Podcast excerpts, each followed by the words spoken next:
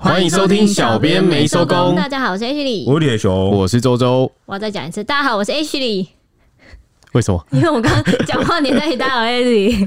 OK 啊，大家都喜欢你这样臭灵呆的感觉。啊？谁？好，我的我是 H 里。烧了整整一星期的糖宝宝炸物店事件总算落幕。老实说，这样一件私领域的消费纠纷，竟然能激起这么大的舆论和关注，而且风向是不停的反转，反转至少有个三四次了吧。反复延烧了好几天，真的是蛮罕见的。所以今天这一集呢，小编就分为两个部分。节目的前半段会先以糖宝宝家属跟肖妈妈的角度出发，去聊他发文的内容；后半段就会谈论事件后续的发展，以及从老板的角度跟另外一方的观点来谈论这件事情。如果前半段听得很不爽的话，不用急，后面还是有的，因为小编这段是补录的。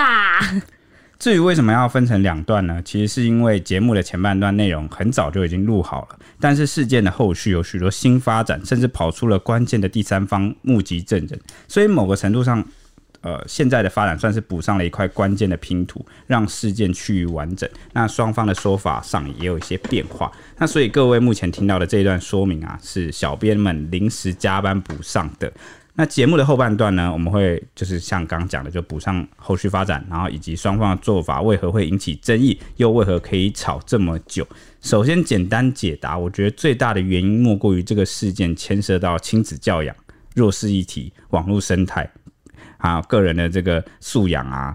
餐饮的经营以及法律权益和私德的，你刚刚是不是把这社会上所有发生的问题都讲出来了？所以他说这是一个特别的事件啊，这几乎是所有社会事件的，就是就是一百种样子，就是可以成为一个教材了吧？就是以往的一些事件，它可能面向比较单一，它就是只牵涉到某个部分。像博爱做就只是就是就比如说讨论私德，哦，就是就是那个道德问题，公德问对吗？公德公德道德的这个界限。那所以。呃，就是你只讨论某一个部分的面向的话，就会很简单。就是也不是说很简单啊，就是我们只要着重在那个点讨论。但是这个事件就是像我刚刚讲的，牵涉到很多的部分，所以大家持有不同的观点是很正常的。就端看你从哪个角度去谈。那如果真的要我说的话，我觉得这个事件里没有一方是绝对正确且毫无瑕疵的啊。但那又怎么样呢？我们谁是完人呢？啊，重要的是清楚自己怎么想，以及我们选择要做什么样的人。好，这句话似乎也跟最近的选举相呼应哈。好了，我们立刻进入主题吧。这次回归回来，首先就是先来嘲笑蔡西。大家好，我是蔡西。好，这一集要讲的是无形的拳头，也就是网络霸凌又失控了吗？新北市永和发生一件消费纠纷大炎上，是一名糖宝宝，他去买炸物给家人吃的时候忘了带四十块钱，老板气得打电话叫警察。那事后这个糖宝宝的妈妈发文控诉说，当时儿子已经立刻道歉，却被老板当众咆哮，吓得浑身发抖。之后他也到店里去了解状况，又被老板回呛说：“我才不管他是什么证，我东西炸好了就是要给我付钱。”文章一贴出就引爆了网络舆论，警方也出面还原了经过，但仍止不住群情激愤，乡民正义大作，一心复评疯狂灌入了店家的 Google 评论区，老板的个资啊、背景啊，全都被肉搜曝光。那当晚老板也传出说疑似要前往警局喊告妨害名誉，后来好像说证实说他只是去咨询一下，对，去抱怨一下诉苦，然后就问一下这样有没有触犯什么法条，因为很多酸民就私讯他这样，对对对，就他就被肉搜了，然后蛮困扰的。那我们来回顾一下事发的经过。首先是第一时间是妈妈，她十月五号的时候在脸书发文，谈到说她罹患唐氏症的儿子啊，前一天到永和买了一份四十元的炸物要给阿公阿嬷吃，那结果点餐的时候点完了，才发现自己忘记带钱包，她当下马上就跟老板道歉。没想到老板开始大声咆哮，当众还打电话叫警察来啊，吓得儿子浑身发抖，躲在旁边一动也不敢动。那远景到场后啊，依照这个程序啊，询问了他儿子的身份证字号跟手机号码，接着就打电话给爸爸说：“哎，你的儿子买东西没有付钱，请到场来处理。”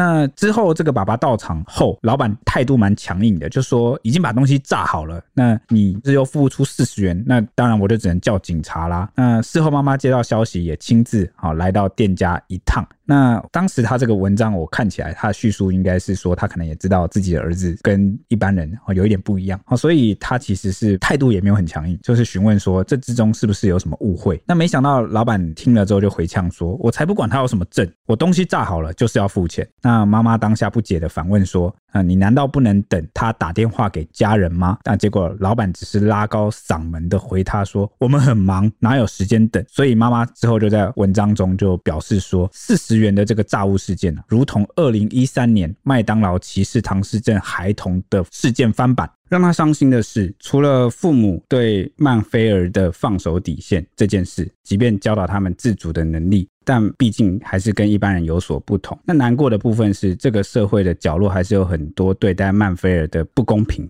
这件事很明显是一个没有爱心的老板在欺负儿子，但现在孩子已经不敢再上街买东西，好不容易建立起来的能力，现在他们害怕了。怕被警察关起来。那在新闻曝光之后啊，一名女邻居也在新闻云的下方留言透露说，文中这个孩子是我的邻居，谢爸爸把孩子教育得非常好。刚刚下楼到垃圾遇到孩子，主动先跟我打招呼，我们也聊了一下，这孩子真的很棒，很善良。然后他就说，我能做的不多，只能拒买跟告知永和的朋友不要去消费。这样没有同理心的店家真的很令人气愤。那没有多多久啊，就有大批的网友涌入炸物店的 Google 评论区，狂喜一星的负评。然后网友就说，我忘记。带星星过来了，不要对我大吼。然后说欺负弱势族群很嚣张啊，得理不饶人，不要太过分。然后原来人品只有四十元。然后说就你这人品，不用出来开店了。有网友说，我就想知道，如果是一般人忘记带钱，老板也会大声怒骂跟报警吗？然后紧接着妈妈也发文表示说，店家的房东有来找他，说这个老板啊已经恶名昭彰，晚一点会再跟他沟通。那有网友就发现说，店家在 Google 上已经显示成永久停业，但附近的居民就透露说，当晚经过还是有看到店家就是还没停业啊。就是说，只是铁门拉下来而已，店内还是有灯光。那其实有另外一个对比啊，就是蛮鲜明的，就是这件事发生之后，新北市有很多店家都发起了一个叫“唐老大”活动，就是唐宝宝或罕见疾病人士只要购买都会享有优惠，就是跟这个老板去做出更强烈的对比。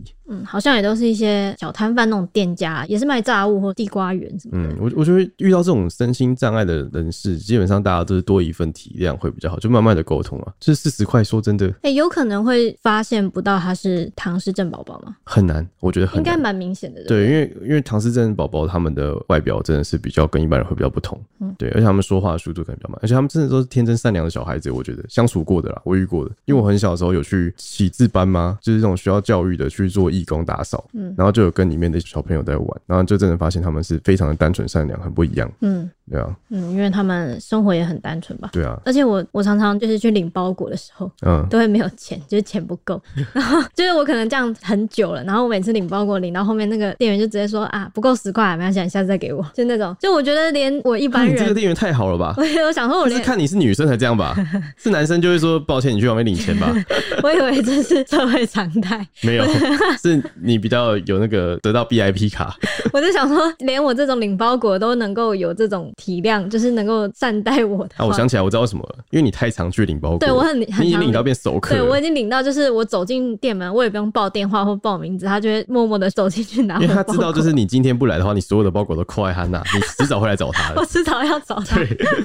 所以后面他就想说啊，反正你下次还会再来，你下次再给我也可以之类的啊，因为就十块二十块，跟我觉得四十块这种就是有点像的感觉。四十块真的，我我我会有两个想法，第一个就是四十块真的很小。如果这个老板就是因为看他可能不管是什么人，四十块这种东西，有些老板就阿萨里就是算了。嗯、但是如果一天中太多这种客人的话，对老板也是一种亏损。我觉得看是不是看你熟不熟啊，就是有些熟的真的也就是你，你下次还再给我就好了。好，但我很多第一次去的店家就可能缺个五块十块，就不是不是我缺哦、喔，就是可能这个金额我点了五块多十块，老板就说啊算了算了算了，就是下次再来，对，下次再来捧场，哦、就是有点像看你会不会做人的感觉，嗯嗯，就做生意的感觉，对不对？好，那妈妈隔天受访的时候就说，她的儿子很害怕，整天都没有出门，也说不敢出去买东西了。妈妈就强调说，孩子没有要赖掉这笔钱，也希望店家是不是可以有多一点点的同理心，让他打电话的时间，而不是马上打电话叫警察。那唐宝宝事后也在脸书上很自责的更新动态，说我自己不好，我需要冷静。最近我不要再参加任何表演，也不要再买东西了，我只要和阿公阿妈在一起。哦，我记得这个唐宝宝有在表演，对，我有看到他的，他有自己开一个个人粉钻，然后他就是会去骑那个单轮车，嗯，然后用做一些杂耍表演，我觉得很厉害。因为唐宝宝他们其实他们的肌肉协调性没有到那么好，嗯、但他经过很多很多的训练才可以做。哎、欸，不要说糖宝宝，连我都，哦，对，你应该也没办法做到。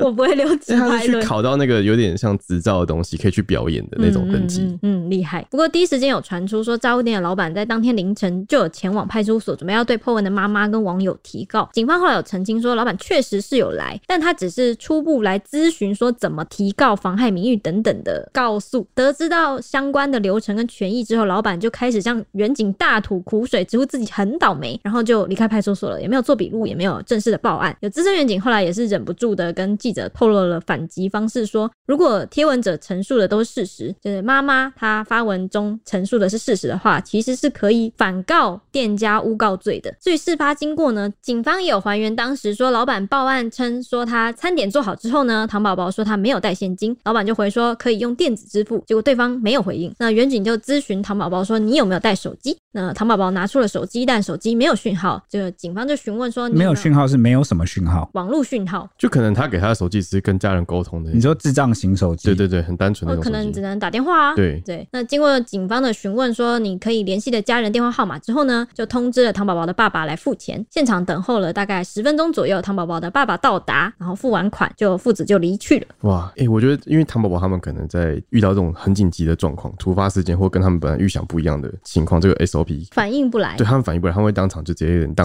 机，傻住。对，嗯，你这个逼问他跟吓他，就是没办法。哦，那蛮有意思的一点，想谈一下。刚刚 Ashley 是不是有提到说，老板去找这个警方吐苦水？那结果后来有资深员警说，哈，如果妈妈的贴文讲的都是事实，那你老板还要这样告的话，那其实可以反告诬告罪。嗯，所以大家应该有一个初步认识，妨碍名誉的前提就是你讲的话的前提不是真的。但如果你讲的是真的，那就这个妨碍名誉就不一定能够成立了。对，你就会被认证。对，你就会被认证。OK，那之后这个事件就延上了，在网络上引起大家的讨论。那很多人就质疑说，现在就只有妈妈单方面的说法，那是不是这个事情还会跟事实会有出入？嗯，那后来警方也就真的现身说法，永和警方啦。那这个说法也马上被转到 PTT，那发文的网友就直呼说是糖宝宝事件大逆转，有没有到大逆转呢？大家来听听看。因为警方的回复是说，老板做好餐点后要糖宝宝付钱，但是糖宝宝说没带钱。那老板就接着就说可以用行动支付，但是这时候这个唐宝宝就没有反应了，就是就没有回应老板。那所以老板见他就是一直都不回，就是好像没有反应，然后就报警。那后来警方到场之后，员警到场之后就问唐宝宝说：“哎，你有没有带手机？”那这个唐宝宝才把手机拿出来，然后联络家长来付钱。所以这个网友就质疑说，妈妈指控老板咆哮这一点。那如果真的有发生，为什么当场不说，要事后上网公审？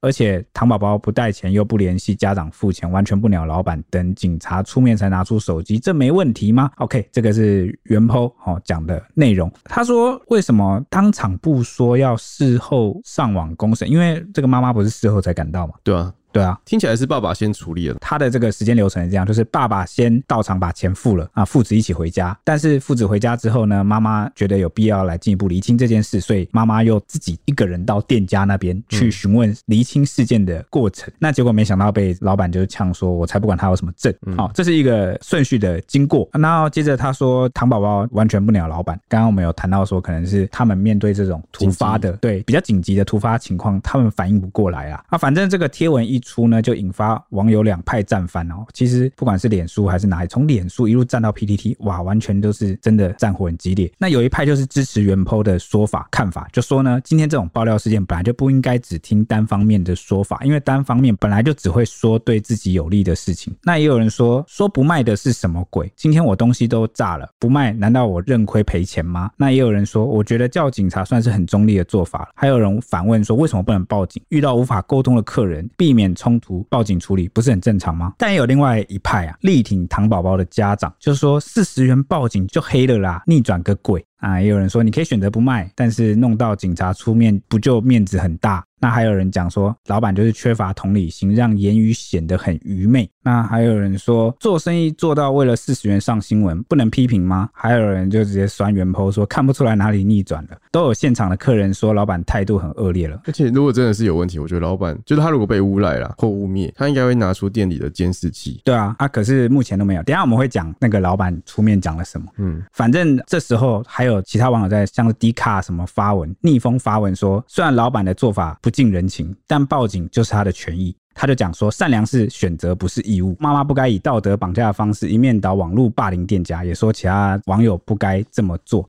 OK，既然刚好提到了这个是我曾经讲过的话，对不对？我就来提一下。铁雄总统语录：善良不是义务。这句话当然没有错啊，但通常是用在一些需要你主动去付诸行动的情境里啊，例如你见死不救。因为如果你要救的话，你需要付出一个额外的行动。但是呢，今天这个案例啊，老板其实不需要额外付出，或是额外多主动做什么善举，他只要像对待正常人一样那样对待糖宝宝就可以了。至于你问说老板到底知不知道对方是糖宝宝，以及他一般对待正常人是不是会为了那四十元就报警，老实说，这个我们无从得知，因为目前的资讯也不太够，每个人的判断力也不同。如果是我的话，我前面有讨论到嘛，其实我个人以及刚刚周周他们讨论到，我应该是能够从这个外在就判断出来，对方可能是身心障碍人士，就是一些言行举止。善良不是义务，这句话应该用在你需要额外多做出善举的时候。所以你选择不善良是你的自由。大众舆论来评论你，也是大众言论自由的范围。当然啦，前提是这些言论必须是要有依据的。就是善良不是你的法律义务，而且呢，通常会用上这句话的时候，可能是在一些道德情境里面。但是如果你今天要跟我讨论法律的权利，对，你可以选择不善良啊，这是你的自由。但是大家也有评论你的自由。那如果是你是去狂刷一星复评的话，那可能就要小心一点了。为什么？因为之前有很多新闻的那个案例，就是讲说你明明没有去这家店用餐，但是你却乱留一星评论说很难吃，那你可能。就会被告，对，那你可能就会被告。那如果是你亲自去吃过，真的觉得不好吃，那你客观的做出评论，那这样行不行？当然可以啊，没有问题啊。那、欸、那我疑问，嗯，如果你留一星复评，可是跟吃的东西无关呢？但你有去这家店里消费吗？一定要到消费才能去评星吗？因为那是基于你的经验啊，你去消费的这个体验经验来做评论，那哦，这样就没问题。我想说，信誉也算不算是他的评论之一？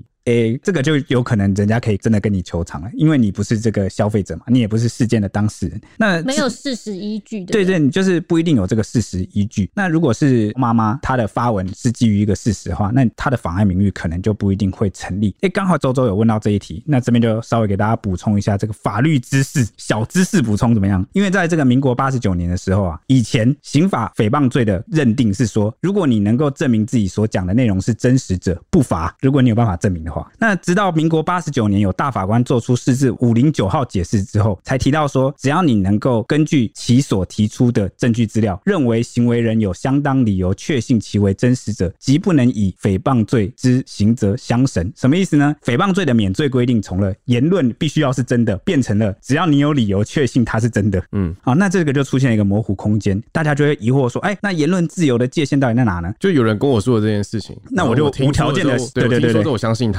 对对对，就不会被告诽谤。哎，对对对，你提的这个非常的好。那后来这个中研院法律所的这个许家兴副研究员，他就做了一个研究，他整理了二零零零年到二零一零年这十年间高等法院对于刑事诽谤罪的一千一百六十三个判决，以及民事名誉侵权的四百七十一个判决，结果发现两者有非常明显的分布差异。那就是民事上通常认定会越来越严格，嗯、那刑事上呢认定则越来越宽松。所以他在二零一一年发表了这个研究之后，就确立了台湾诽谤法治的刑宽民严的发展趋势，他把这个称为民刑诽谤二元体系。那之后也大大减少了学术跟实务上对于这个问题的争议。什么叫刑宽民严呢？就是刑事上比较宽容，但是民事上就比较严格。这个蛮合理的。对，那他说，一方面是法律对于媒体和爆料文化需要严格的规范来管制，那另外一方面呢，是基于对政府监督的需求，及台湾是一个高度对立的政治生态，所以必须要对言论采取比较宽容的管制。好，正是这样的两难局面，催生出了最适合台湾环境的民刑诽谤二元体系。因为刑事的诽谤罪罪责比较重，非难性也比较高，容易引发寒蝉效应。你就随便罚的话，大家都不敢讲话，大家都不敢讲话，所以就会采取比较宽松的标准，只罚空穴来风的恶意造谣，而非难性比较低，着重合理分配损害跟赔偿的民事名誉侵权，就会着重发言者必须合理查证，为轻率的发言承担赔偿责任。所以刚周提到说，可以人家随便讲，我就随便信嘛？好，不行，在民事上你要合理查证。所以今天这个老板，你就看他是要告刑事还是民事。如果是告刑事的话，哦，认定标准就比较严格。那如果是告民事的话，他蛮可能求偿成功的，因为很多刷一星负评的网友，你可能真的是基于一个，因为他的那个查证的那个门槛比较高。所以如果各位是基于妈妈的文章内容，并良善地确信内容是真的，然后你基于你所知道且相信的资讯去做评论，没有恶意造谣。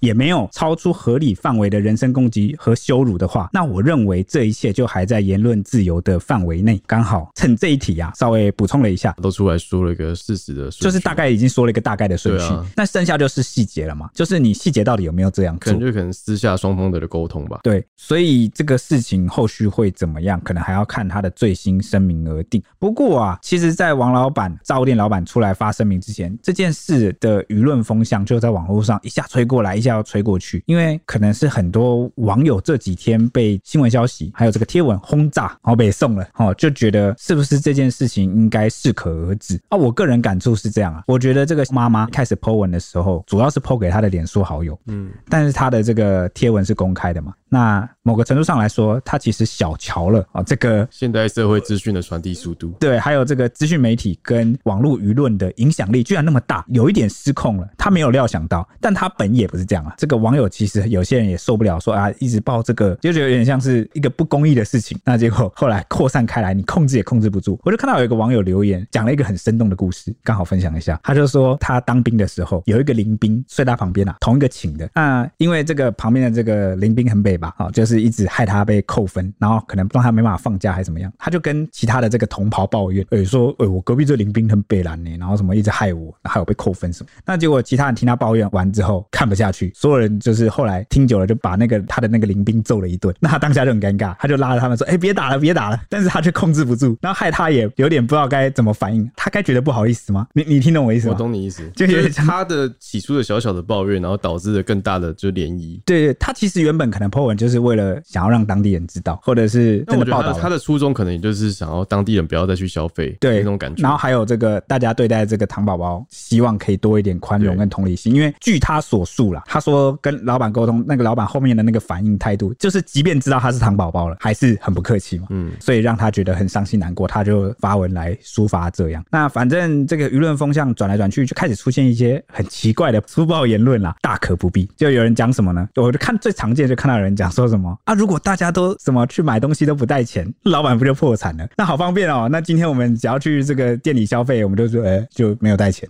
那这样子怎么办？然后就来以这个论点来论述说，老板报警没有错。OK，乍听之下好像是挺有道理的哈，但其实这个立论的基础是蛮粗暴的，而且还牵涉到两个问题。第一个就是留言者啊，你预设大家都会有样学样，但是你理智思考后，你可以告诉我，这真的会发生吗？没带钱当然是人人都可能会发生的事情啦，或者这个失误，但是大家真的都会故意不带钱，然后跑去有样学样吗？主观犯意的感觉。对，这个应该需要蛮大的这个实力，而且很浪费时间。啊，说穿了，会提出这种说法的人啊，就是典型的以小人之心度君子之腹。这个。这个是在铺路你这个人，要是没有法律约束啊，就会本着恶意跟犯意做出类似的事情。举这种极端例子到底有什么意义？对啊，就没有什么意义。再者啊，你从这个案例来看，当时商品根本没有被拿走啊，因为他也乖乖在原地待着。对，所以你要说他是窃盗或抢劫，根本就没办法算，因为他没有主观犯意啊，他也没有拿走商品，交易也还没有成立，不一定是构成像霸王餐那样的诈欺罪。那第二点就是提出这个留言的话，这个这种极端的假设其实是典型的滑坡谬误。简单理解就是啊、我们常讲的无限上纲啊，过度夸大了每个环节的因果强度，那从而得到了不合理的结论。因为所有的事情都不一定会照着线性推论来发展，有时候会有其他可能性。我就举个简单的例子好了，就是滑坡谬误的简单例子。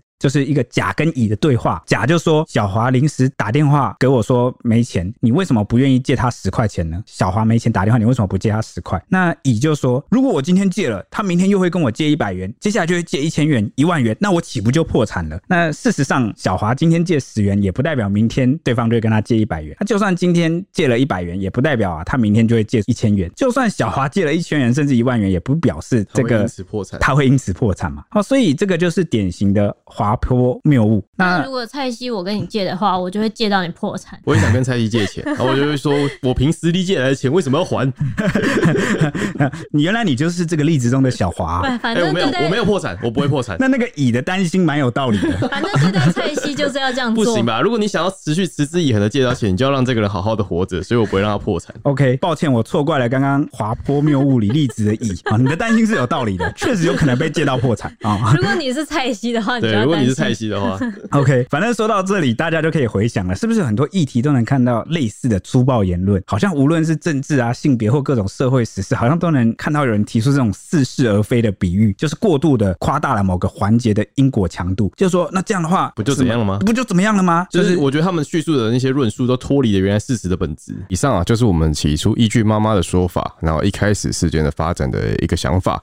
那后续随着事件持续的延烧，新的目击者也浮出水面，算是一个非常非常关键的人物，因为他是一个没有涉事的中立第三方，不像警员啊有到场处理，算是一个完完全全的旁观者。那这个目击者是一个台科大学生，他九日在 D 卡发文说，他目击了整件事情的全程，谈到当时其实有四个人在场啊，那分别是男老板、女店员、唐宝宝跟他，就这四个人，但唐宝宝的。但唐宝宝的外表啊，貌似普通高中生或大学生，而且言谈没有任何的异状，以至于他也分不，他也不知道对方有罕见的疾病，就很难以分辨啊。那他回忆当下的情况，他说他当时排在唐宝宝的后面点餐，点完后就直接到一旁去等，然后等了大概十分钟之后，他听到老板就骂女店员说：“既然没付钱，为何要帮客人制作餐点？”然后他今天不付钱就不让他走。紧接着，老板就语气不耐烦地问唐宝宝说：“你没带钱，为什么来消费？”才四十块都付不出来，我这边还有接口、来配电子支付方式都可以付款。如果你不付钱的话，我就要报警。当时唐宝宝听完后还愣在原地，大概两分钟左右，迟迟没有做出回应。最后老板就拿起电话报警。那这位目击的柯大生就说，当时一度还蛮想替那个唐宝宝付掉那四十块钱的，但他想到之前有很多骗子啊会利用路人来爱心骗钱，然后又看到老板很生气，所以下意识认为对方可能是专吃霸王餐的惯犯，所以没有出手帮忙。哎、我觉得这种惯犯好像有点有点多到，就是让大家就害怕伸出伸出手去。就是帮助。呃，弱势族群就很像，就很像那个啊，路边不是会有那个捐钱的，就是会有一些乞丐，嗯、然后你可能会好心就捐钱给他们，但是有一些是职业集团，然后找一些弱势的人去跟你要钱，然后赚的钱比你还月薪还要多。那个新闻一出来，我觉得大家的那个信任感会立刻对降到。但是我有个朋友就是只要看到就丢，因为他觉得说算了，我不要放弃任何一个，就是他是以自己的心为主。啊、你说的是铁雄吧？铁雄也是这样，啊，他每次都在那个节目上讲夸我。好，应该说这种善人。在台湾还是很多啦。他把你，他把你那个群体又拐着弯夸我。好了，好，那大家还记得很久以前，哈前几集很久啊，又不这个已经有以后我都不能讲前几集了。你说老生常谈的，对，老生常谈的好久几集以前，我常提到那个社会信任这一件事嘛，因为有很多大大小小的事件都会影响到社会风气，导致社会信任降低。那例如好几年前。哦，就不是在我们台湾啦，就是发生在中国大陆的时候，不是有那个路人去救车祸的伤者，那结果伤者找不到肇事驾驶来求偿啊，因为他们那边可能那有些路口或比较偏僻的地方没有监视器，所以他就会诬告这个好心来帮忙的路人，然后以此希望能够来求偿。就是就是，所以后来不是那个类似的新闻很多，我记得好像前几年。什么压压断肋骨那种，对不对？对对对，然后就是或是你去帮人家 CPR，然后就压断肋骨，然后对方反而跟你求偿。哎、欸，这个在台湾也有发生，超常发生哎，我们常写到。所以那时候就会好像听到自己家人亲友就会常说，哎、欸，那个有时候不要多事。你看，就是因为这个大大小小的事件引引起的，就是影响大家的观感。那又或者是民国八十九年，在台湾曾经有发生一个非常非常争议，比这一次我们谈的糖宝宝诈物事件更争议的玻璃娃娃事件，就是当时。啊，有一个学生他好心抱同学下楼啊，结果那个同学就是他是罕病啊，就是玻璃娃娃啊，结果下雨天就是地太滑啊，就一个失手导致这个啊罕病的玻璃娃娃全身骨折身亡，啊，就后来就呃，我这是可以拍成那种影集或者是纪录片的等级，对对，这种故事。然后后来这个他的家人家属就提告。哦，告这个同学，我记得是求偿巨额啦。那也告这个学校，那在当时就轰动了社会，因为毕竟他这个同学就是也是好心帮忙，对，好心帮忙，那结果失手害死同学。哎、我前几天看到，我刚好前几天有看到，因为我就是小编们的工作，不就是要在每个社团嘛，就是各地大大小小的社团。然后前阵子，因为那个台北市信义区呢有一个社团很很红很有名，就是就信义区的社团啦。然后我有加入，它里面就有，因为它那边有一个店家非常有爱心，然后他就是创立社团的管理员，然后他就常常发一些就是爱心餐或什么的。然后前几天他就发了一篇文，也是讲说有一个看起来很呃。潦倒，然后有点看起来落魄落魄的阿阿姨，然后常常会来说她没有钱坐车要回去，然后什么什么要四十块帮忙她坐车，然后什么什么，然后我看到觉得哇好可怜哦，然后然后每个店家都会帮忙给她点吃的或给她不管是什么，然后后来就是已经 PO 了超多篇这种文哦，到最后最后一篇竟然底下都在说那个是。就是霸王餐惯犯什么的？哦，那他说不定是附近的大房东。对，然后反正他就在讲说什么哦，结果这个阿姨根本就是来骗人的，大家不要上当什么什么之类。然后就觉得哇靠，这翻转也太也太 对，很台湾、欸，真的很多人这样子。对啊，对，所以我们从这个部分来回头谈最基础的社会信任，不正是因为我们台湾有太多的诈骗集团，然后久而久之就是让大家习惯性先怀疑，甚至避免去帮助别人吗？对呀、啊，真的是哎，我的爱心，天哪！对，但是就是像刚刚。呃，周周提到了，呃，我过去也不止一次在节目上说过，只要遇到那种自食其力的弱势，就是他，比如说他在卖东西，我觉得最基础，如果你真的真的就是很不想被，就是你的爱心被利被被利用的话，把我眼泪还来。这只要人家他，比如说是呃在卖口香糖、抹布什么之类，只要他愿意靠自己求生，我几乎就是会一律无条件的相信。原因就是。我就是想要避免像这次糖宝宝的事件一样，因为我个人的怀疑呢，而错过我原本可以帮到的人。OK，对，然后回到话题啊，这个目击者他接着就有说，就那个科大的学生，他说两名警察抵达现场之后，就问了一连串的问题，包括他是不是没有带钱包啊，有没有其他支付方式，以及他住哪里这些这些问题。那可以感受到警察的口气也开始有些不耐烦。那原因就是因为糖宝宝似乎没有正面的回答这些问题，甚至是有意的闪避。那此时啊，目击者的餐点就做好了，他就直接拿着餐点回家去享用，还跟亲友分享了这段插曲。因为当时新闻还没有报道啊，大家听完都觉得一致觉得说，这个当事人就这个糖宝宝一定是吃霸王餐的惯犯，甚至都觉得这个当事人老大不小了，居然连这点危机处理能力都没有。不过，就是亲友也觉得说，老板很不近人情，顶多就不要给餐点，把人赶走就好，或者是请当事人抵押东西回家拿钱也可以。毕竟每个人都有忘记带钱的时候，觉得报警是有一点过分。虽然道理上是没有错，但感觉老板当天应该是心情很差，所以才抓着当事人不放。那也可能是过往的经验啊，所以才不想要对轻，才不想要轻放这一类的人。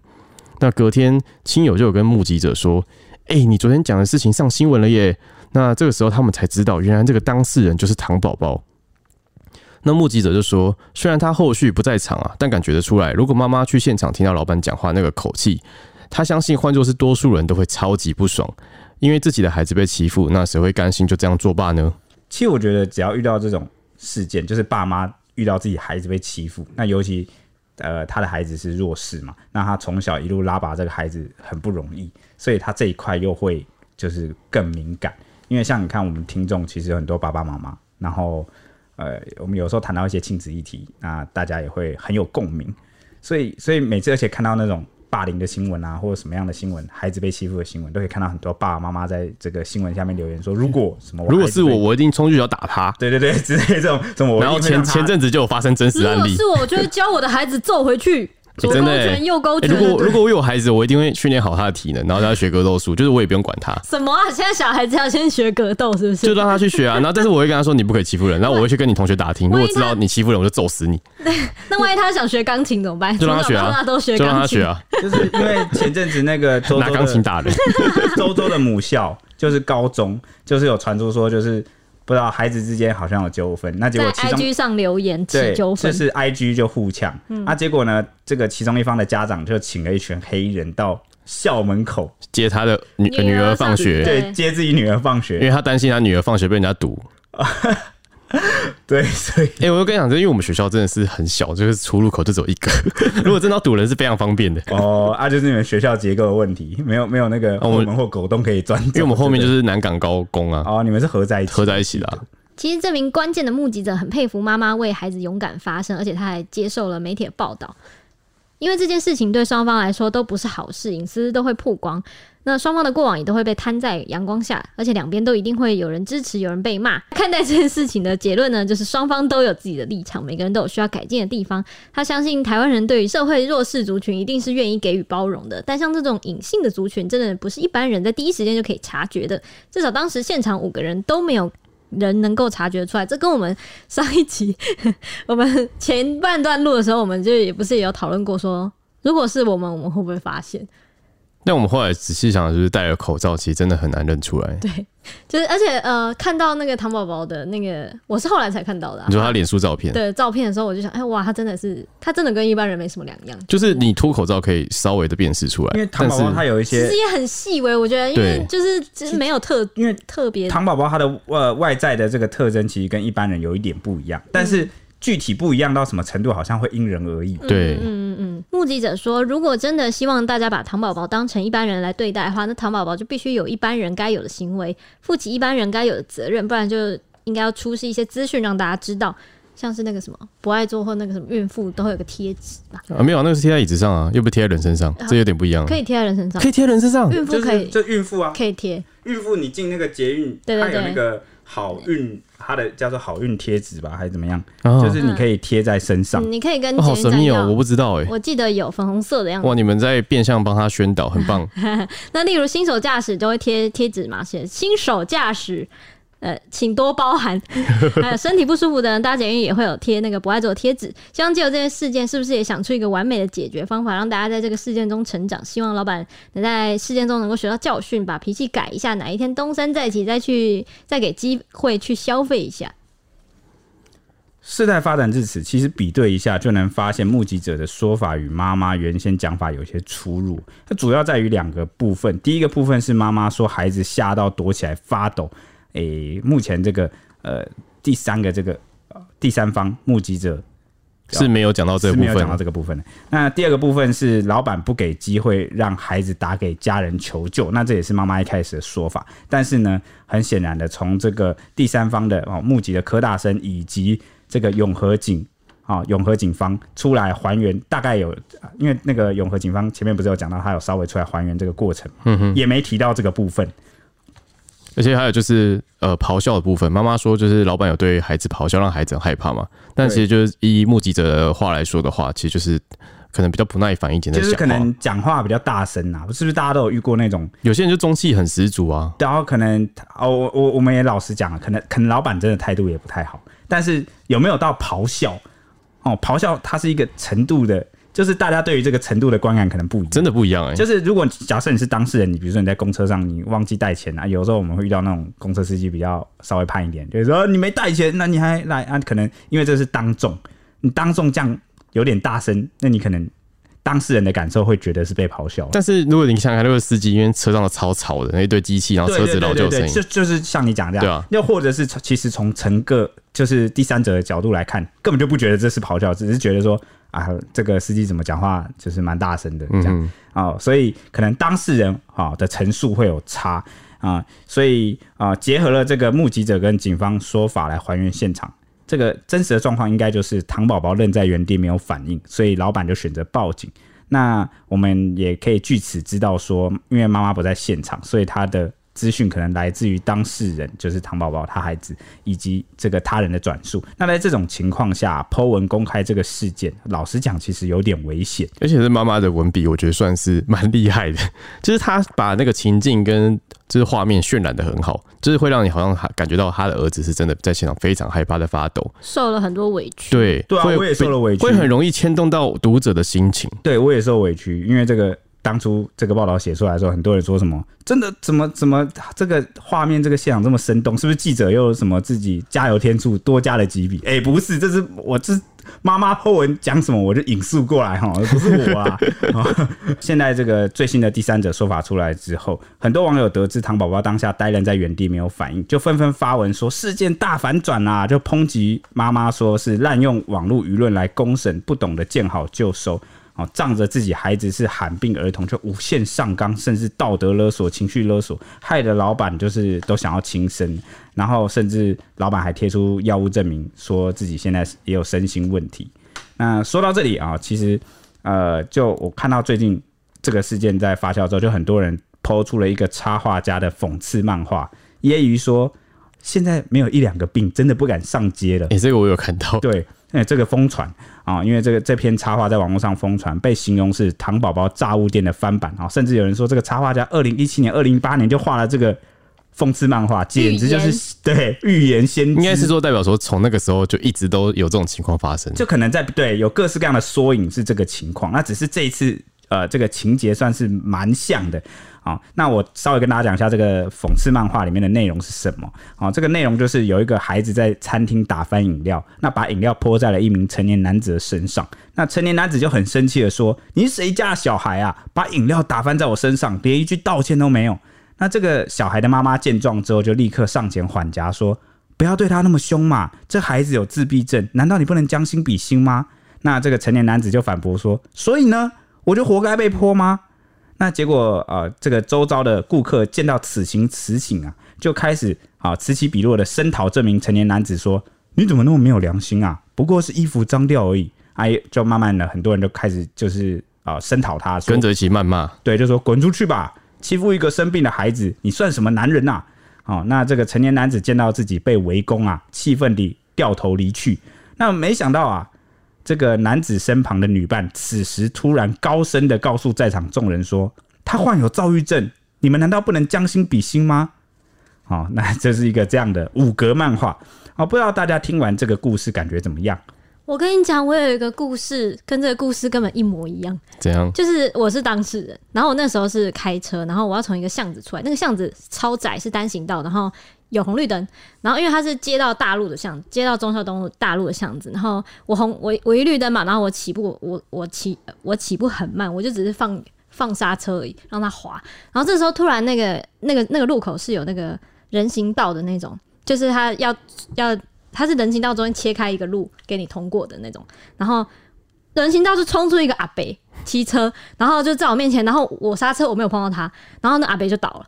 然后我就吓到，我想说，哇靠，我该不会撞到他了？但是我车子没有碰撞声或什么的，然后我就赶快下车要扶阿贝啊，然后要跟他去看他要不要送医什么的，然后。你知道当时怎么样吗？当时旁边的路人，我不知道为什么他们要停下来，你知道吗？停在旁边看，然后说什么？哎，这个女的怎么这样？真的是在我面直接讲出来，然后说。但他们有目击到全程吗？一定就是没有啊，不然怎么会觉得我撞到他？就是你没有撞到那个阿北，但是路人都觉得你撞到他，甚至在旁边开始碎言碎语。对，而且你这时候就要大声的呛他，就呛大家说什么我没有撞到他。哎，但我觉得他在那个当下如果讲这种话，大家也不会相信他。对，而且大家反而会谴责我吧？因为阿公已经倒了。对，然后我就想，而且那个阿公真的蛮老了，我就也蛮担心他真的怎么，就是真的怎么样。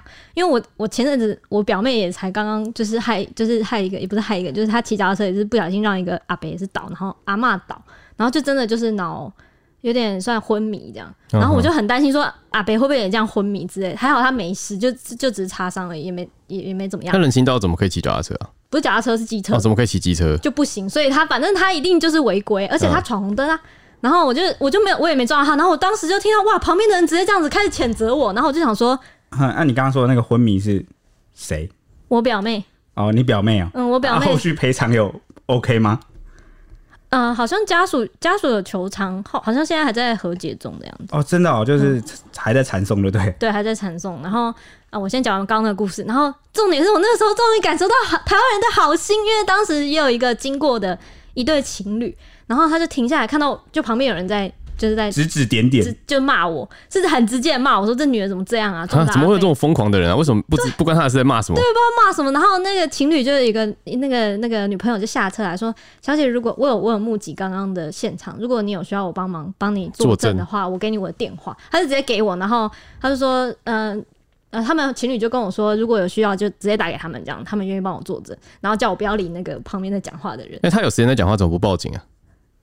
他因为我在报警啦，哦，然 后然后后来反正后来就是，哎、欸，我没有报警，因为那个阿北说没事，不要报警，因为他 违规，违规，对，然后他说啊，算了算了，因为好像双方其实都没有损，没有太大的那个算是什么样毁，那叫什么损？因为没有碰撞啊，对，就是没有碰撞，就没有碰撞了，也没有财损啊，对对，就没有财损这样。然后反正后来，因为我我妈教我说，遇到这种事情，你也要担心说。对方会不会反咬你？一个啊，告你造逃。对，所以我们车上都有放，就是会有放那个纸笔，然后就是我会写说，嗯、呃，这件事情是发生怎么样，然后双方签名，然后我请他签名，这样，然后我才愿意走。然后我那时候就觉得，哇，我再次遇到这种事情，我从那次开始，我都心里超阴影。我只要经过任何的巷子路口，我都会先停，先看。啊，另另类，其实就长远来讲，这个阴影说不定就是帮助了你。哦。呃，这个冥冥之中避掉了很多之后可能会发生的事情，对对对，反而长远来说是好的啦，哈。对，那反正你的这个故事是跟这个哦，这讽刺漫画蛮像的。对啊。那不知道大家觉得这个讽刺漫画跟这一次的事件又像不像呢？是不是缩影呢？嗯、我觉得，我个人觉得，铁雄觉得确实有一点像，应该说蛮像的。但有一点很大不同，大家不妨思考看看。因为刚刚讲的这个讽刺故事中的男子是因为躁郁症啊，所以对于把饮料打翻在他身上的自闭症男童是厉声质问。那这个漫画其实要讽刺的就是在场的客人，也就是旁观者，就是个旁观者，在未理解双方真实的情况下，真实情况下就贸然出言谴责、批评、批判某一方。那这个事件中啊，这个男子跟这个自闭自闭症儿童其实都是原先就有病症的人，但回到这次事件来看，炸物店老板本身就没有一开始就没有什么精神疾病啊。那就算他第一时间不知道对方是糖宝宝，他也可以决定要如何来对待眼前的一般人，因为他如果不知道对方是糖宝宝，他就把眼前这个他就是眼中的是一般人嘛，他可以决定要自己要如何对待对方。那更何况他事后知道对方是罕病儿童之后，还呛下说谁管他什么症？好。所以就是我觉得，即便老板事后不堪网络肉搜，甚至想不开去轻生或服用焦虑症药物，好像也不太适用于这幅讽刺漫画。哎，我有疑问。嘿，请说。第一个就是，他有服用焦虑症药物是随便就可以一般取得的吗？哎，我还真不知道。这我是根据一个相信原则，就像我们节目前半段不是有谈到说，他有 po 出一张照片嘛，然后有个药单，就说哦，我有服用这个，就是他可能拿别人来吃精神焦虑药物。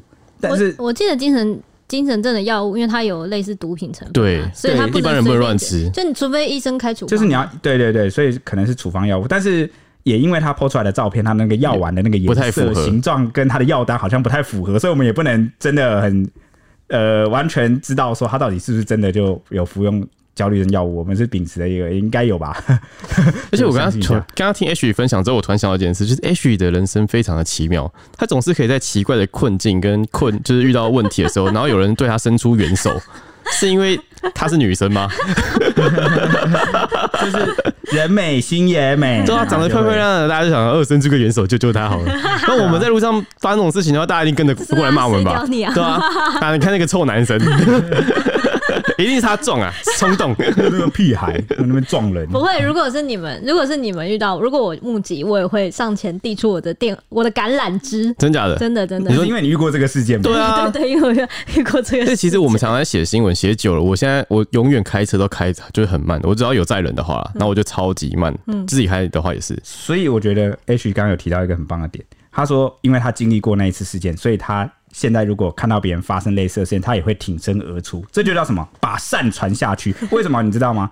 当你被人家好意、善意、善良的对待之后，他其实某个可以激发你的灵魂，你会愿意再去好，你是你就变得越来越好了。就是我们的社会要更好，其实就是我们愿意去做出一些善良的选择。所以这也是，我觉得这也是这一次大家会吵那么凶的其中一个，就是很多人的理想跟期望是希望。有一个善意在社会上去，只是当这个善意就是呃你的期望过高，去强加在别人身上的时候，会不会他可能勒索？对，就演变成道德勒索，或者是网络霸凌？嗯嗯。那我刚才还有第二个问题，就是我们刚刚说的那个故事嘛，就是那张梗图。嗯、对，那个男生他当下他后来也是知道孩子有自闭症，但他还是很生气的就离开了嘛。我觉得很多人可能在发生事件当下，或者是他没有个几天，他很难消化掉他的情绪。对，所以当这个炸物店的老板他当晚。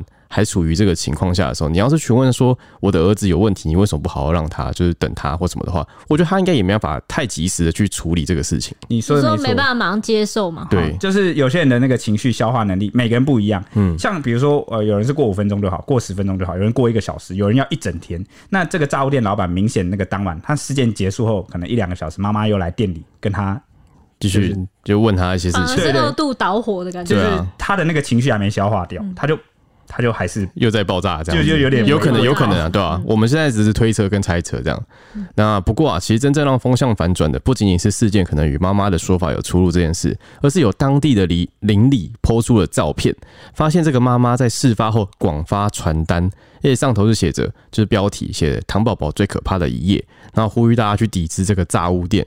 后来小编们看了一下，其实传单上的内容就跟妈妈在脸书上的发文是一模一样的。但网友反感的是，既然都已经发文了，为什么还要再继续就发发传单呢？是不是有点太超过了？难道是想要置店家于死地吗？就对此啊，就是萧妈妈就有回应说，传单确实是她发的，但发的时间点是在媒体报道之前，因为她当时急于找出真相，想寻求附近居民或店家出面来还原过程，才会印制传单，就是广发。那她只是一个妈妈，当时在没有媒体报道的情况下，难道这样做有错吗？然后她就说，现在网络霸凌啊，让她身心俱疲，她也不禁想问说，难道大家是想把我逼死吗？那尽管妈妈说传单是为了寻找这个事件的目击者啊，但其实就因为我们刚好说到，就是他的传单上的内容跟脸书是一模一样的，所以其实这个内容并没有说他们要他要寻找目击者，也没有相关的联络资讯，只有店家的资讯跟事件发生的过程，所以。这个妈妈的说法是，传单只是为了厘清事件，没有一点抵制或公审的意味，可能很难让人去信服啦。所以网友也相继就发出质疑。到了补录音的这一天，也就是今天呢，我们现在录音的现在，老板又再度出面受访，说他都是先采取先付款后制作餐点的方式。当时淘宝宝有说他要找身上有没有钱，但是他都迟迟没有付款，他才询老板才询问说，你要不要用电子支付，还是找家人来处理？但淘宝宝都没有回应。过去他也经常遇到这种气单的状况，他就直觉说是消费纠纷，因此就报警处理。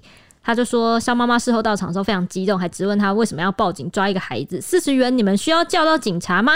当下呢，这个老板才知道原来这名男顾客是唐氏症的患者，他就。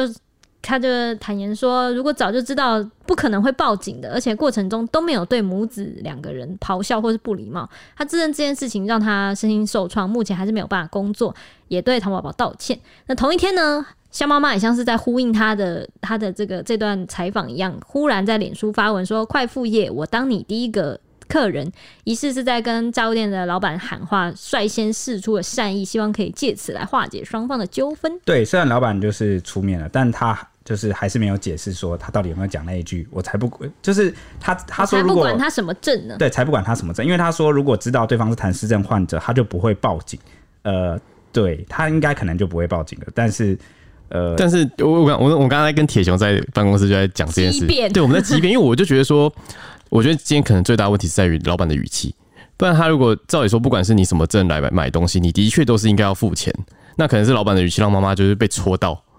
所以妈妈就超怒的感觉。对对对对，所以诶、欸，我觉得啦，就是如果真的对他有利，他后续他受访或者声明，他其实就会提到这部分。那他没有提，他其实某些东西他就是默认，就跟我们就是节目前半段讲到的东西一样。那他可能也不知道，真的惹到大家就是你，如你都知道对方是弱势的，但你还讲说他不管是不是怎么正，然后这个可能就真的戳到大家点。那就像我们前面讲，老板应该就是情绪还没有过去。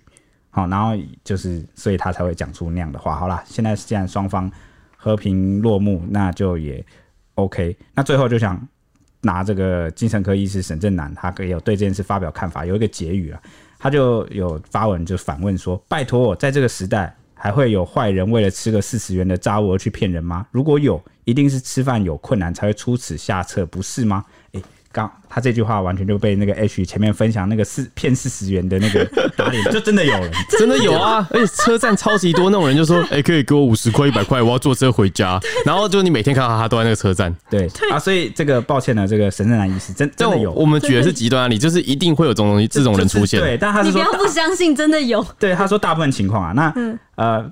他就说呢，无论是老板、远景，还是这个想帮忙却又作罢的学生，通通都没有看出当事人是唐氏症患者。是不是因为大家心中都有个印象，觉得台湾坏人很多、骗子很多、吃霸王餐的人很多，所以才不会去思考到别的可能性？那沈正南就说呢，在现代社会中，当你目睹、经历或处理这类的微罪犯行的时候，微罪就是微小的罪行的时候，应该要先培养一个过滤概念，判断当事人是不是认知与行为能力有了问题。因为整个社会对于智能不足、失智或身心障碍的认识、体会与同理严重不足，才会连唐氏症患者也辨认不出来，更不用说如何妥善处理这样的事件了。那我觉得他把那个道德架得好高啊！对对对对，就是因为他是精神科医师啊，对啊他当然有一个目标跟期望，希望大家可以去更多的认识，更好更好的了解。嗯，有没有可能大家都认不出来，就是因为他戴口罩，不是不，不是因为台湾就是坏人很多？那那如果既然我们不能从外表特征来判断的话，那不如听完这一集，如果大家有愿意去认识这个唐宝宝到底怎样，那请大家就搜寻唐氏症，去看一看维基百科，对吧、啊？或者是大家对待他人温柔一点，对，或是你稍微搜个什么唐宝宝唐氏症，温柔一点，然后按那个搜寻按图片，哎，这次可能会跑出新闻图片，因为其实会有很多这个分，就是简单的这个 会跑出肖妈妈，好，这对不起，好，会跑出简那个一些简单的图，就是告诉你说他们可能有哪些特征，行为行为特征。也可以算在这个判别里面，就不止从外表了。好，大家可以动一动手去了解。哎、欸，但是讲讲到这里，如果他，如果你你的客人当下就愣在那里，你还会继续骂他吗？会不会突然就是脑子就突然就叮的一声，觉得、欸、啊，他会不会有困难？因人而异，我不能去，我不能去要求人家怎么做。但如果是我的话，嗯、他突然这个反应突然变得迟钝，或是他突然，我其实第一步都是先关心，我不是先骂。对啊，会叮一下说，哎、欸，他是不是有困难？但是也像周周刚刚讲的哈，这个或者是有讨论到哈。呃，老板可能他就是因为一直在餐饮业，他处理过很多奥 K，，他可能就是因为这个经验法则的偏误，啊、嗯，让他有一些成见，或者是先入为主的认为对方可能是有问题的客人。但我觉得，如果是我的话，我会观察一个点，就是这个人有没有逃跑。嗯、哦，你说他没逃跑的话，是不是？